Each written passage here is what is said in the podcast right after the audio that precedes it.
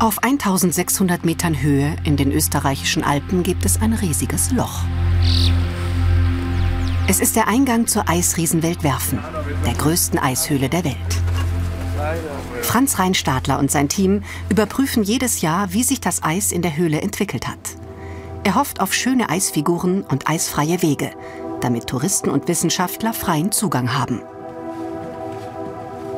Es ist für uns immer eine Riesenüberraschung, was sich in der Höhle verändert hat, wo wieder neues Eis dazugewachsen ist, ob überhaupt neues Eis dazugewachsen ist. Das schaut jedes Jahr ein bisschen anders aus. In der Eishöhle ist es nicht nur kalt, sondern auch stockduster. Im Licht der Stirnlampen taucht jedoch nach und nach eine magische Welt aus Eisgiganten auf.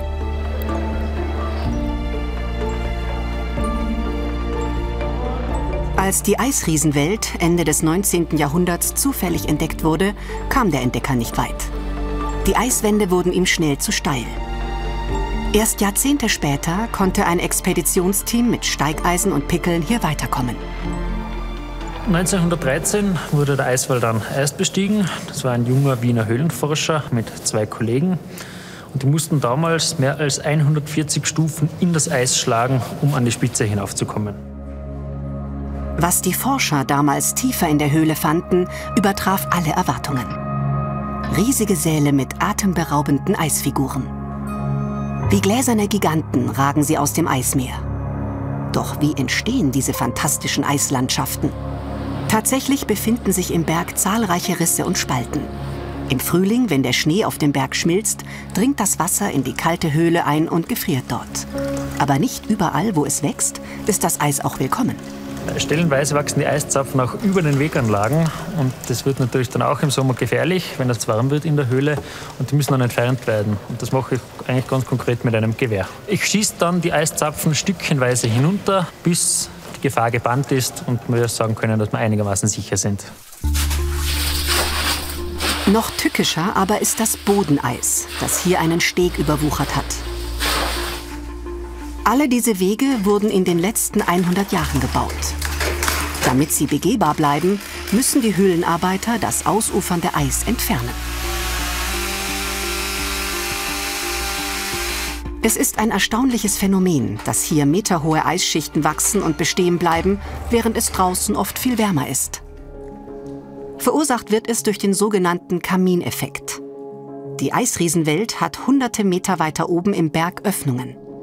Im Winter, wenn es draußen kälter ist als in der abgeschirmten Höhle, steigt die warme Höhlenluft durch diese Öffnungen nach oben und entweicht, wie durch einen Kamin. Unten am Eingang kommt dafür kalte Winterluft nach und kühlt die Höhle dort stark ab. Deshalb bildet sich auch nur im ersten Kilometer der Höhle Eis. Die restlichen 40 Kilometer werden dafür nicht kalt genug. Doch genau dieser eisfreie Teil ist für die Wissenschaft interessant. 2018 zieht es den Klimatologen Christoph Spöttl und seine Kollegin Gabriella Koltay von der Uni Innsbruck dorthin. Sie wollen wissen, ob die Eislandschaft früher einmal größer war. Das Problem? Eis, das einmal verschwindet, hinterlässt keine Spuren. Dachte die Forschung zumindest lange. Bis Geologen winzige Kristalle entdeckten, die sich in Pfützen ehemaliger Eisflächen gebildet hatten. Spöttl und Koltay haben sie auch in der Eisriesenwelt gefunden und werten sie bis heute aus. Das sind kleine Kristalle aus dem Mineral Calcit, die man offen gesagt ganz lange Zeit übersehen hat. Man hat einfach gedacht, das ist einfach nur Sand am Boden. In Wirklichkeit ist das eine sehr interessante äh, Smoking Gun gewissermaßen einer großen, äh, größerer früherer Vereisungen. Und da sind wir seit einigen Jahren recht intensiv und erfolgreich daran zu zeigen, dass eben gerade dieses große System Eisriesenwelt noch viel, viel größer war. Die Eiskristalle zeigen nicht nur, wo mal Eis war, sondern auch wann. Ihr Alter lässt sich präzise bestimmen. In der letzten Eiszeit war die Höhle viel großflächiger vereist. Wir haben auch nachweisen können, dass es vor ungefähr 12.000 Jahren die letzte wirklich sehr große äh, unterirdische Vergletscherung war. Also wenn ich damals ein Höhlenführer gewesen wäre und hätte die Touristen durch die Höhle geführt, wäre meine Tour fünfmal so lang gewesen. Die Grafik zeigt, in welchen Bereichen des weit verzweigten Höhlensystems die zwei Forscher die Kalzitkristalle nachweisen konnten. So wie das Klima schwankten also auch die Temperaturen in der Höhle. In besonders kalten Phasen wuchsen die Eisformationen. In wärmeren schrumpften sie. Was bedeutet das für die Zukunft angesichts der aktuellen Klimaerwärmung? Noch zeigen Messungen, das Eis schrumpft nicht. Es scheint stabil. Ein möglicher Grund, so paradox es klingen mag, die trockenen Sommer der letzten Jahre. Das Schlechteste ist ein verregneter Sommer, wo es ständig relativ warmen Regen in die Höhle gibt. Und dieses warme Wasser bringt die meiste Energie mit und das äh, führt zum Schmelzen des Eises. Also insofern sind heiße Badesommer gut für Eisriesenwälder und Co., aber schlecht für die Gletscher. Im Winter ist es allerdings genau umgekehrt. Sollten sie in Zukunft immer wärmer werden, würde der Nachschub an Kaltluft am Eingang fehlen und das Eis langsam abschmelzen. Für die nächsten Jahre erwarten die Klimatologen dies aber noch nicht.